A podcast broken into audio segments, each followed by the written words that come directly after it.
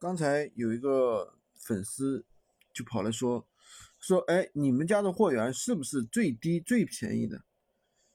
这个话问的我都不知道怎么回答。首先，我们任何一个人的货源，他都不敢承诺他是最低最便宜的，对吧？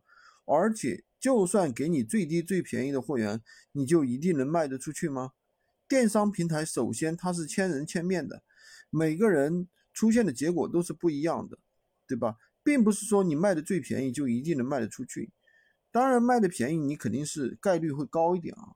那么首先我们来电商平台是来啊是来赚钱的，对吧？你也不可能把货卖的最便宜，所以说任何时候并不存在卖不出去的货，只要你的价格是合适的，在用户能够接受的一个范围之内，对吧？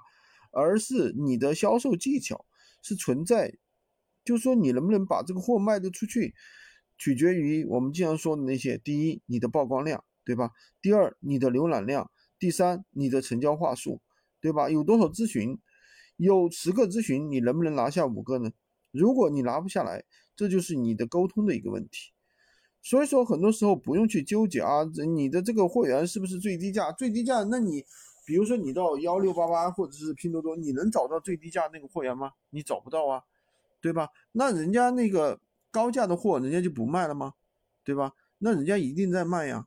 所以说，这就是没做过电商的人，他不懂啊。所以说，这是一个基本的一个概念的问题，好吧？今天就跟大家说这么多。喜欢军哥的可以关注我，订阅我的专辑，也可以加我的微